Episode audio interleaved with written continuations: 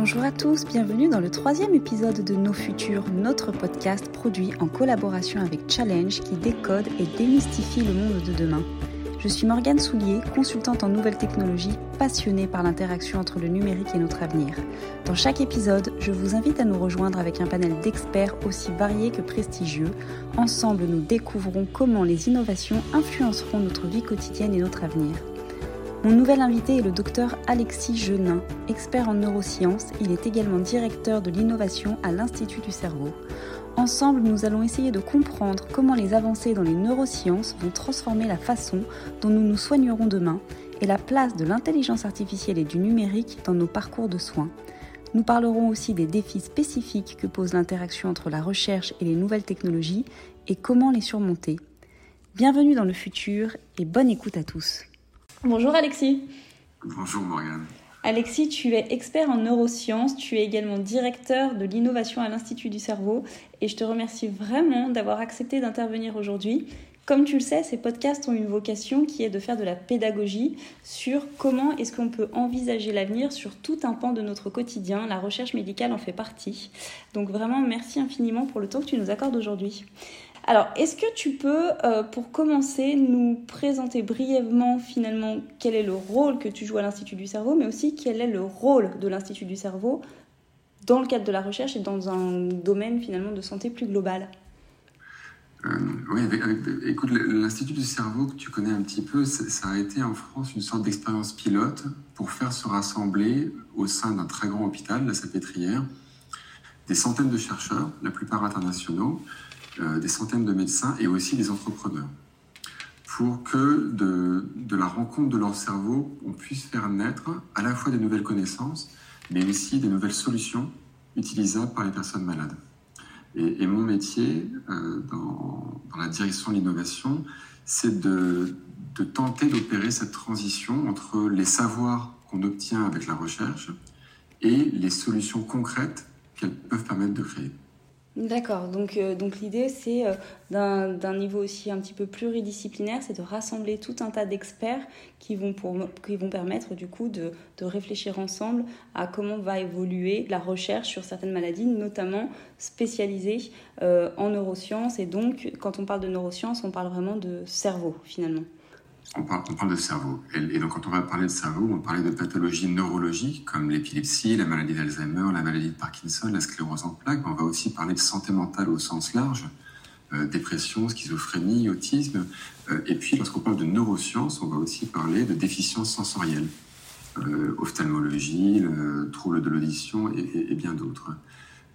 il faut savoir que ce sont des domaines qui ont beaucoup évolué de manière séparée avec des, médecines de spécialité, euh, qu'aujourd'hui, on rassemble tous ensemble entre l'Institut du cerveau, l'Institut de la vision, la Fondation fondamentale et des dizaines d'autres acteurs pour avoir un projet très intégré d'innovation en neurosciences qu'on a appelé Brain and Mind euh, et qui est un biocluster français qui se crée pour accélérer le développement de nouvelles solutions, alors à la fois des solutions de prévention, mais aussi des solutions de diagnostic, de soins individualisées pour toutes ces pathologies.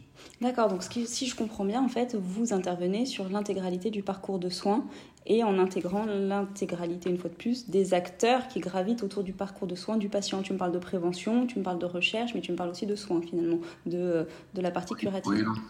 Oui, l'ensemble est très intégré. C'est lié au fait qu'on, la plupart des pathologies qu'on adresse, la plupart des maladies, le, le consensus scientifique vers lequel on arrive est qu'il y a une très très longue phase latente durant laquelle la maladie est invisible avant de se déclarer et où pourtant les changements commencent à s'opérer dans le cerveau. Et toute cette phase qu'on appelle prodromale ou pré-symptomatique, euh, c'est une phase dans laquelle aujourd'hui on n'intervient pas ou très peu.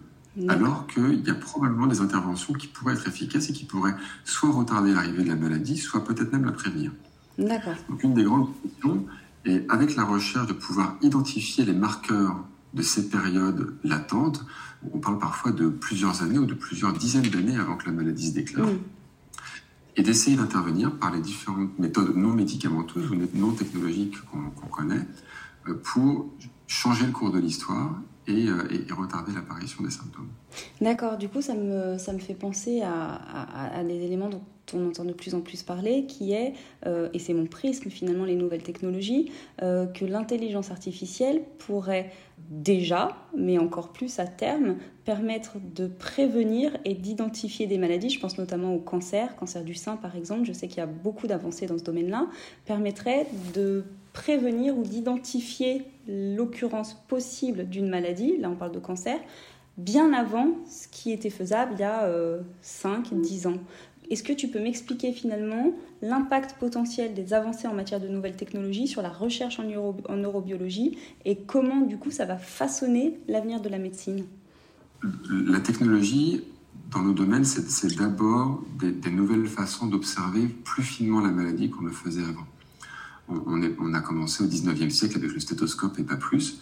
Aujourd'hui, on a par exemple pour analyser le fonctionnement du cerveau des IRM à très haut champ qui permettent de voir très très finement comment le cerveau évolue avec la maladie, à la fois dans sa forme, mais aussi dans son fonctionnement, dans la communication d'une zone du cerveau avec l'autre.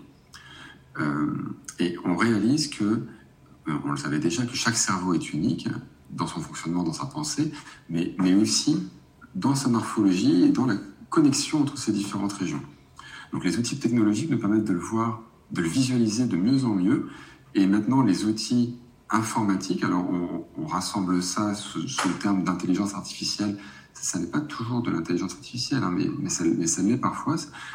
C'est quelque part de l'informatique avancée qui va permettre de mieux traiter ces signaux très complexes qu'on obtient pour aider à comprendre ce qu'on observe et guider sur le signal qui est pertinent pour mieux comprendre la pathologie et la façon dont elle va évoluer. C'est très intéressant parce qu'effectivement, on, entend beaucoup parler d'intelligence artificielle, on a l'impression que l'intelligence artificielle est partout. Et en fait, ce que tu es en train de nous expliquer, c'est que euh, c'est pas en 2023 qu'on a commencé à utiliser des technologies qu'on appelle intelligence artificielle. Il y a un énorme buzz en ce moment avec ces technologies-là, et que finalement, c'est une évolution euh, évidente euh, depuis, depuis la nuit des temps qui fait qu'aujourd'hui, on utilise des technologies et qu'il ne faut pas mettre le mot intelligence artificielle partout, mais c'est les avancées finalement scientifiques, techniques qui permettent aujourd'hui de faire euh, avancer la recherche, si je comprends bien ce qui est compliqué avec le mot intelligence artificielle, c'est qu'on en trouve euh, des définitions différentes en fonction des interlocuteurs. Euh, celle que j'entends la plus souvent, qui est probablement la plus large, elle, elle couvre quasiment tout ce qu'on fait en informatique. C'est-à-dire à partir du moment où on a un calcul humain remplacé par des outils informatiques, on est dans une sorte d'intelligence artificielle quand elle est capable de faire de la connexion et des liens logiques. Euh, maintenant, dans la très grande augmentation de puissance de ces outils informatiques, elle est arrivée, je crois, au milieu des années 2000, 2010 avec des structurations d'analyse de données qui ont été organisées dans ce, dans ce qui a été appelé des réseaux de neurones, mm -hmm. qui ont permis de reproduire d'une manière différente, mais de reproduire quand même ce, qui se passe lorsqu'on apprend quelque chose, qui est de euh, faire des probabilités de succès en suivant un certain chemin d'analyse, euh, et fonction du résultat observé, d'apprendre à renforcer ce chemin qui a permis d'arriver au bon résultat, et puis de l'affaiblir. Donc, dans le cerveau, on appelle ça la plasticité synaptique, qui permet d'apprendre et de désapprendre. On renforce ou on affaiblit des connexions. Et, et les couches de neurones artificiels qui euh, sont à la base de ce qu'on appelle génériquement l'intelligence artificielle font à peu près ça. Elles, elles apprennent que certains résultats, certains chemins choisis aléatoirement arrivent à un résultat attendu, et donc elles vont les renforcer, les améliorer, jusqu'à euh, dans le domaine du traitement d'image, par exemple, euh, avoir une, capacité de reconnaissance d'image qui, est presque supérieure à celle d'un œil humain. D'accord, euh, hyper d'accord. Du coup, c'est très, c'est très structurant effectivement l'évolution des technologies. Tout à l'heure, tu parlais des maladies que vous que vous suivez à l'Institut du cerveau. Tu as cité l'Alzheimer et le Parkinson. Si je prends par exemple ces deux maladies-là, comment est-ce que tu vois l'évolution des traitements pour ce, type de maladie? Est-ce que on va vers plus euh, d'allopathie Est-ce qu'on va vers plus de technologies pour traiter ces maladies-là? Est-ce qu'on va vers à quel stade en est-on dans le domaine de la recherche? Et hmm. quel est l'avenir des soins pour les personnes qui en souffrent? Euh, C'est une, une, vaste question. La, la difficulté pour y répondre, c'est qu'il y, y, a eu assez peu d'innovation réellement de rupture au sens euh, du bénéfice pour le patient dans ces domaines depuis plus de 20 ans. D'accord. Et on, a donc des traitements qui sont symptomatiques, qui permettent de ralentir la maladie, d'atténuer ses symptômes, en particulier pour la maladie de, Parkinson, mais des, on n'a pas encore de traitement au sens de traitement, c'est-à-dire qui euh, supprime la maladie et qui mhm. guérit. Et, et, la difficulté pour le faire, c'est que, encore une fois, comme on dit, il y a une phase latente longue de plusieurs années, voire de plusieurs dizaines d'années, où le cerveau est déjà malade. D'accord. Mais ça ne se voit pas à l'extérieur. Lorsque le moment, par exemple, dans la maladie de Parkinson, où on peut arriver à un diagnostic de la maladie de Parkinson parce que le mouvement se ralentit, il y a du tremblement, et un moment où le, la, zone cérébrale qui est la plus affectée dans la maladie de Parkinson a déjà perdu plus de la moitié de ses neurones. D'accord. 70% de ses neurones. Euh, et c'est à ce moment-là qu'on arrive à poser le diagnostic finalement, donc c'est presque déjà trop tard. C'est à ce moment-là, c'est-à-dire que lorsqu'on pose le diagnostic à ce moment-là, c'est déjà, tard. C'est déjà tard, on a déjà perdu 50 à 70% de ses capacités. Et, les neurones, à la différence des cellules qu'on peut trouver ailleurs dans l'organisme, ont, la réputation de ne pas se reproduire, de ne pas se multiplier. Il y a quelques exceptions, et donc ça rend, ça rend les choses très compliquées. Quand vous avez, perdu une neurone, vous l'avez perdu pour toujours. Hmm aujourd'hui, dans les espèces de grands rêves scientifiques qu'on commence à être capable d'envisager de, de, de, rendre réels, il y a les médecines régénératrices qui vont apprendre à des cellules qui quiescentes dans le cerveau à se réveiller euh, et à former de nouveaux neurones fonctionnels pour remplacer ceux qui étaient, euh, ceux qui étaient malades et qui sont, euh, qui sont morts. Mmh. il y a des approches de stimulation de la, plasticité, de la plasticité synaptique qui vont être de renforcer quelque part le, la musculature des neurones mhm. restants pour les permettre, euh, leur permettre eux de rester en, bonne santé. Et puis il y a des approches, et c'est aujourd'hui les approches les plus fréquentes dans les approches thérapeutiques, qui sont des approches quelque part de nettoyage de tous les débris protéiques qui s'accumulent dans le cerveau lorsqu'on a ces maladies et qui, euh, bah, qui le contaminent, qui le bloquent, qui empêchent la circulation d'informations. Donc ce sont des approches de nettoyage qui vont être parfois, pour la maladie d'Alzheimer par exemple, ce sont des anticorps dirigé contre un peptide qu'on appelle A-bêta, qui est une sorte de petit fragment de protéine qui a le mauvais goût de faire des grumeaux et de s'accumuler euh, s'accumuler dans le cerveau. Donc la plupart des développements aujourd'hui vont chercher à éliminer ces fragments, les éliminer du cerveau, euh, en espérant que ça, que ça élimine la maladie dans le même temps. Et donc ça reste un médicament classique finalement. Ça reste, ce sont des médicaments. L'histoire des médicaments euh, de manière générale, ça, a été, à partir des années 60, euh, d'avoir une chimie très innovante mhm. euh, qui a permis d'adresser et de, révolutionner de nombreux domaines. La psychiatrie a été totalement révolutionnée par ces découvertes. Aujourd'hui, la, tendance des développements est le biomédicament. Quand on parle d'un anticorps, un anticorps, c'est quelque chose qui est produit par une cellule. Euh, et lorsqu'on va travailler des anticorps thérapeutiques, ça va, ça va plus être une petite molécule chimique, mais bien une sorte de fragment de protéine euh, intelligemment conçu pour aller adresser la maladie.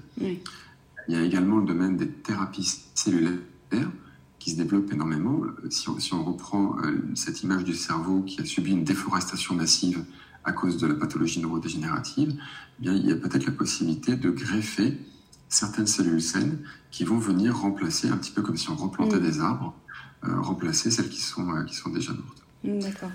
Parce que pour revenir sur la, sur la partie enfin, nouvelle techno, euh, j'ai lu des études qui disent que typiquement une personne qui souffre de la maladie d'Alzheimer, euh, des expériences en réalité virtuelle qui les plongeraient dans des euh, environnements qui les sécurisent, qui sont favorables à leur, à leur bien-être, qui peuvent finalement leur rappeler des bons souvenirs, ça peut être des mécanismes de stimulation du cerveau qui peuvent évidemment pas venir guérir la personne, mais peut-être ralentir le process d'évolution de la maladie. Est-ce que tu as un avis là-dessus?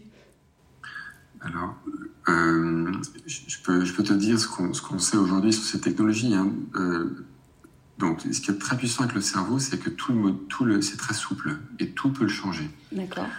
On regarde ce qu'on entend et même ce qu'on mange. Donc, notre flore microbienne euh, dans, dans, dans, nos intestins a, a, un effet sur notre cerveau. Euh, de même que ce qu'on va voir, vivre, sentir, nos interactions humaines. Et de manière structurée, il n'est pas du tout délirant de penser que ça puisse avoir un effet majeur sur, le cours, sur le cours des maladies. Euh, le démontrer est un vrai challenge. Donc aujourd'hui, lorsqu'on parle, reprenons l'exemple de la maladie d'Alzheimer, mais il y en a plein, bien mm. d'autres, hein. la maladie elle-même, telle qu'on l'a définie, c'est l'accumulation dans le cerveau de deux protéines malades qui vont empêcher la circulation de l'information et qui vont conduire à la mort des neurones. Mhm. Et donc tous les symptômes de euh, perte de mémoire, etc. Ça, c'est la maladie. Ensuite, l'ensemble des symptômes, il y a les pertes de mémoire, mais il y a de l'anxiété, euh, du stress et donc du, mal vivre qui va avec le déclenchement de la maladie. Donc des approches comme la réalité virtuelle, bien sûr, peuvent avoir des effets pour apaiser, euh, mais, mais, comme bien d'autres, bien d'autres approches non technologiques. Euh, c'est des, relations chaleureuses avec des gens autour de soi, une main posée sur la vôtre, à sourire, ça résout l'anxiété. Donc, donc, la technologie peut aider. Il faut probablement pas passer à un extrême qui serait de se dire que la technologie va être la solution à tout. Elle peut soutenir. Euh, il y a énormément de choses non technologiques qui peuvent avoir des effets. D'accord, c'est un outil parmi d'autres. Regarde, je voudrais insister là-dessus, c'est qu'on est, aujourd'hui là-dessus avec des approches qui sont de soulagement de symptômes. Oui, bien sûr. Un petit peu, un petit peu moins d'anxiété, euh, dans certains cas un petit peu moins d'apathie, parce que les gens peuvent plonger dans l'apathie dans cette pathologie, mais pas de changement fondamental du cours de la maladie. Euh, du coup, ça me fait euh, penser à une, autre, euh, à une autre technologie. On entend énormément parler de Neuralink, de voilà, le, projet d'Elon Musk, de cette espèce d'avancée de, en matière d'interface cerveau-machine. Comment est-ce que vous appréhendez ces évolutions technologiques à l'Institut du cerveau et comment, à ton sens, elles pourraient ou non changer la vie des personnes qui souffrent de ces maladies neurodégénératives? Alors, la stimulation cérébrale, ce que Neuralink propose de faire, c'est d'implanter de multiples puces dans le cerveau humain qui vont aller stimuler euh, à différents endroits euh, et être liées avec une, intelligence artificielle extérieure capable de comprendre les signaux pour ensuite stimuler de, différentes manières. Euh, le principe de stimuler le cerveau pour le guérir existe depuis plus de 30 ans. Ça a été inventé en France. C'est la stimulation cérébrale profonde, Deep Brain Stimulation, qui a été inventé par le professeur Benabi de Grenoble. Et c'est un des traitements de référence dans la maladie de Parkinson, avec des effets absolument considérables. C'est-à-dire que vous passez d'un état euh, quasi akinétique à reprendre une mobilité parce qu'une électrode placée à un endroit spécifique du cerveau va remettre la machine en marche. D'accord. Euh, c'est éthique de faire ça parce qu'on résout un, problème qui brise la vie d'une personne avec une stimulation unique qui ne va pas ni contrôler sa pensée ni changer qui il est. Mhm. Ça, va, quelque part court-circuiter la maladie. Ce que Neuralink propose est très différent. Neuralink propose euh, et aujourd'hui, on ne sait pas tellement pour quelles applications, parce que Elon Musk dit qu'à terme, son grand objectif, c'est de pouvoir télécharger des données depuis l'Internet, euh, d'avoir une mémoire considérable, de résister à tout. Mm-hmm. Euh, euh, c'est profondément choquant. C'est profondément choquant parce que, un, c'est un rêve qui n'est pas nécessairement réaliste. Deux, ça crée même plus de la médecine à deux vitesses, mais, mais des catégories d'humains différentes entre ceux qui pourront se payer des implantations et peut-être avoir plus de mémoire à démontrer, euh, et les autres qui n'auront pas ces moyens-là. Mm. Donc c'est un outil d'injustice sociale. Et, et, surtout, c'est le dernier rempart de notre vie privée qui s'effondre. Quand vous êtes implanté, vous êtes à câble. Votre cerveau devient à câble. Hacké du verbe. Oui, ouais, d'accord. Euh, on peut intervenir depuis l'extérieur, puisqu'il y aura une intelligence extérieure, pour modifier le substrat même de ce que vous êtes c'est tout ce que la technologie doit éviter en médecine. Euh, et, la vision qu'on va promouvoir en France et en Europe, avec tous les acteurs, est plutôt celle de neurotechnologies responsables. Hmm. Donc, des neurotechnologies qui viennent aider, dont on doit pouvoir se libérer le plus vite possible pour reprendre son indépendance en tant qu'être humain une fois sorti de la maladie. Oui. Ça n'est pas du tout le projet de Neuralink et ça n'est pas du tout le projet d'entreprise comparable. Et justement, tu, tu, tu, tu, as, tu m'as devancé. Ma, ma, question suivante était ton opinion sur les questions éthiques soulevées par, la, pour la, par l'avancée des neurosciences et notamment en ce qui concerne l'amélioration cognitive et la vie privée. Donc tu viens d'y répondre pour Neuralink. Est-ce qu'il y a d'autres projets euh, qui, à ton sens, euh, pourraient être dangereux? Et est-ce qu'il y a d'autres questions éthiques et de protection de la vie privée auxquelles il faut être très vigilant ou d'autres technologies finalement qu'il faut regarder avec, avec une attention particulière dans ce domaine-là? Je crois qu'il faut, il faut regarder toutes les technologies avec beaucoup d'attention. On peut être technophile, convaincu du fait que la technologie peut aider mm-hmm. dans des situations de maladie, euh, sans être techno-gaga euh, et, accepter tout ce qui arrive. Euh, et donc la démarche de vigilance est, de se demander, la démarche éthique, elle est simple, hein. est-ce bon, est-ce utile, est-ce accessible équitablement à tous? Et, est-ce que ça risque d'affecter profondément la nature de ce que nous sommes en tant qu'être humain Et donc les neurotechnologies posent de manière majeure ces problèmes. Mm.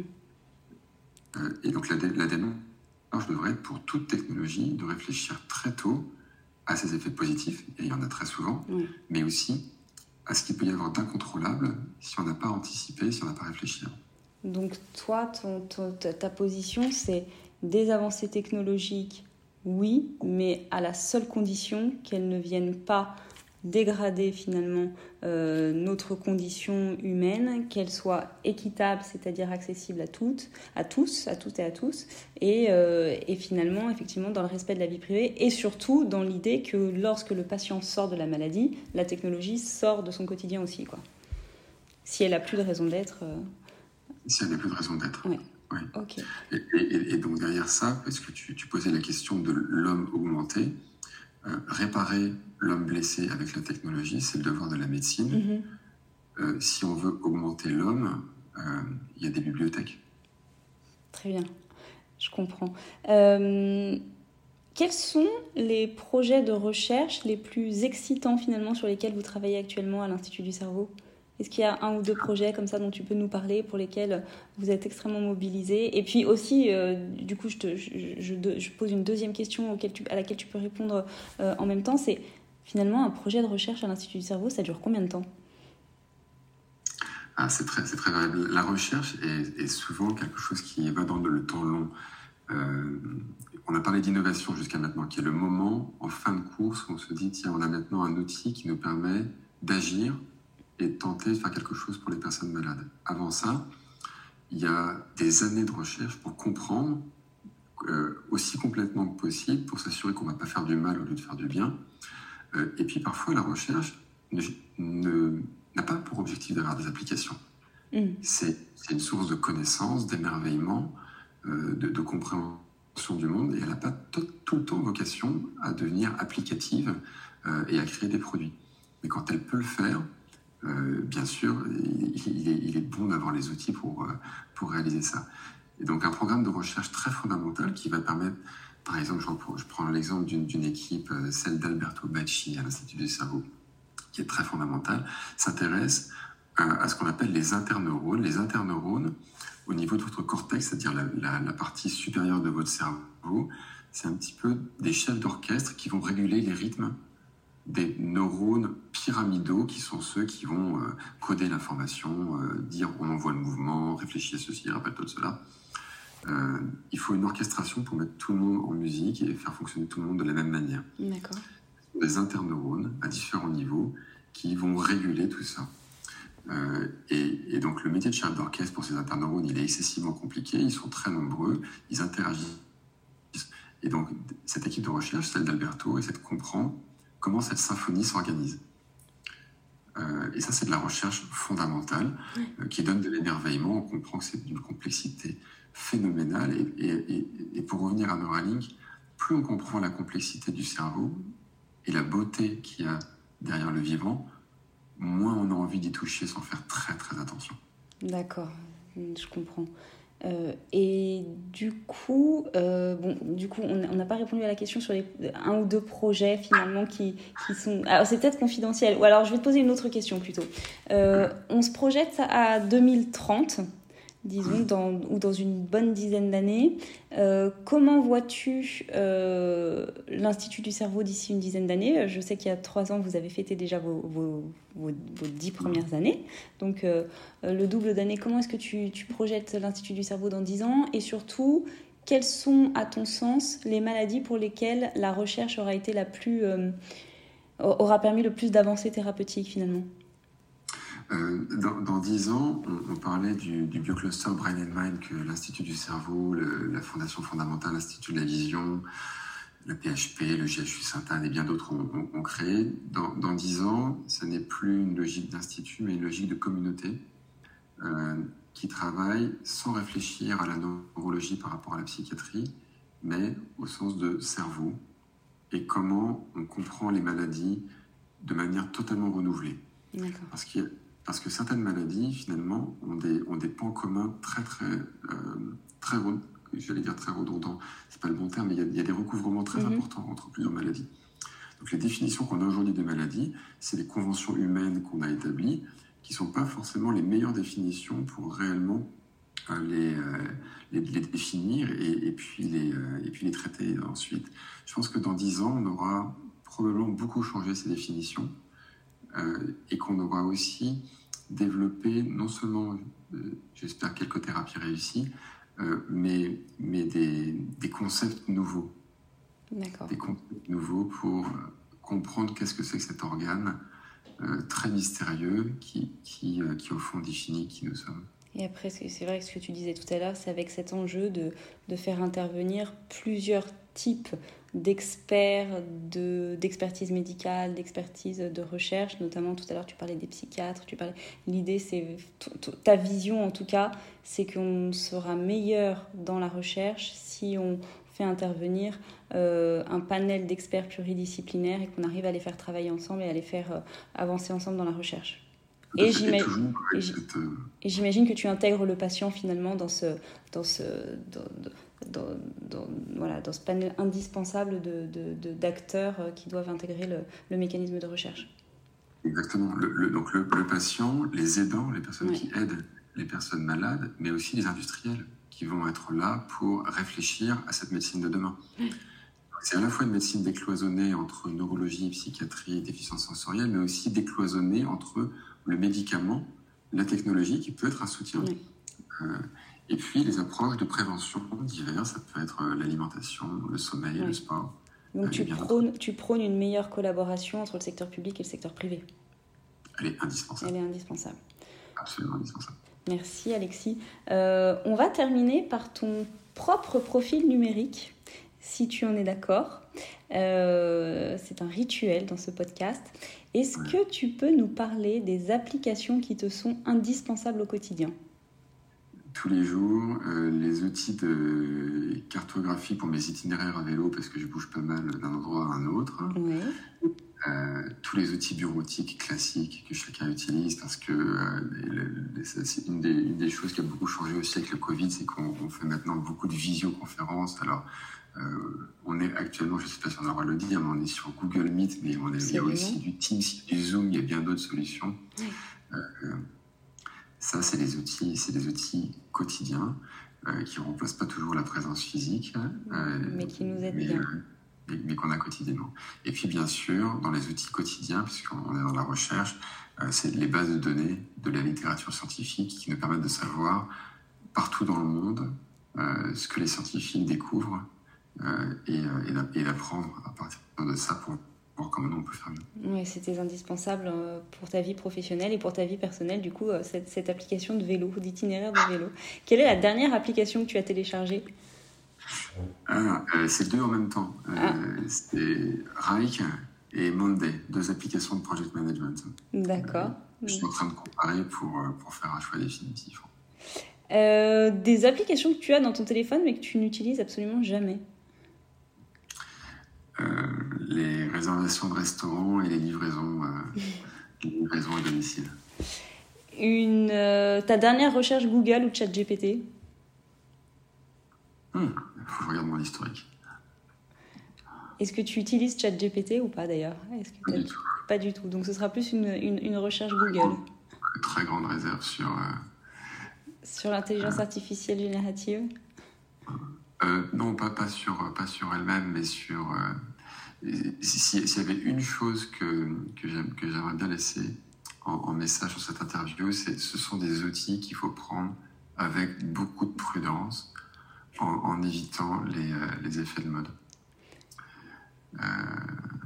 Écoute, si, tu retrouves la recherche Google entre-temps, tu nous la donneras. C'est quoi le fond d'écran de ton smartphone? Ouais. Le fond d'écran c'est une, une plage de la côte atlantique avec un soleil couchant. Fabuleux. Et plutôt iPhone ou plutôt Android? Ça, on va pas le dire. On va pas le dire J'ai trouvé, une recherche récente, c'est, rigolo parce qu'elle date, elle date d'hier. Euh, je fais rire les copains en leur envoyant des articles du Gorafi. Oui. Et euh, là, j'ai un article que je viens de rouvrir. Une intelligence artificielle inquiète qu'un humain puisse remplacer son travail. Très bien. Donc, c'est totalement lié avec toute la discussion qu'on vient d'avoir. Écoute, Alexis, merci infiniment pour ton temps. Euh, merci pour ta pédagogie. Ce que je comprends, du coup, si je résume nos échanges, c'est que euh, euh, déjà, il y a des avancées phénoménales grâce au travail précieux que vous faites à l'Institut du cerveau et qui, qui, qui s'opère au quotidien sur un très, très grand nombre de maladies et pas que les maladies psychiatriques, parce que quand on parle de cerveau, on pense tout de suite à la psychiatrie, mais beaucoup de maladies neurodégénératives et, et autres. J'ai bien entendu que tu as parlé de maladies oculaires aussi que la technologie finalement est à la fois partie intégrante de votre quotidien de chercheur, mais euh, qu'il faut être extrêmement vigilant euh, et précautionneux dans l'utilisation de ces, de ces technologies, notamment euh, on a parlé de Neuralink et on a parlé d'intelligence artificielle.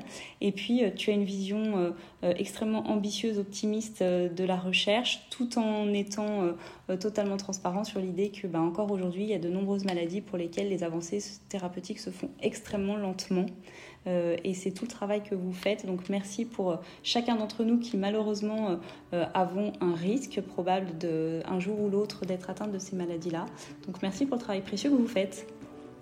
Un grand merci à toi, Morgane. Merci Alexis, à bientôt. À très bientôt. Et voilà, vous venez d'écouter le docteur Alexis Genin nous transmettre sa vision de la place du numérique dans la recherche et surtout dans son interaction avec le patient. Je tiens à remercier Alexis pour son éclairage précieux sur ce domaine passionnant qui tend à évoluer chaque jour pour notre bien-être à tous. Je vous remercie aussi vous, nos auditeurs, pour votre temps et votre curiosité. N'oubliez pas de vous abonner à ce podcast et de le partager avec vos proches. Vos commentaires nous aident à faire évoluer ce podcast et ils sont toujours appréciés. Je vous donne rendez-vous la semaine prochaine pour un nouvel épisode de Nos Futurs et en attendant, acculturez-vous Je suis Morgane Soulier et je me réjouis de vous retrouver lors de notre prochaine exploration du futur. À très bientôt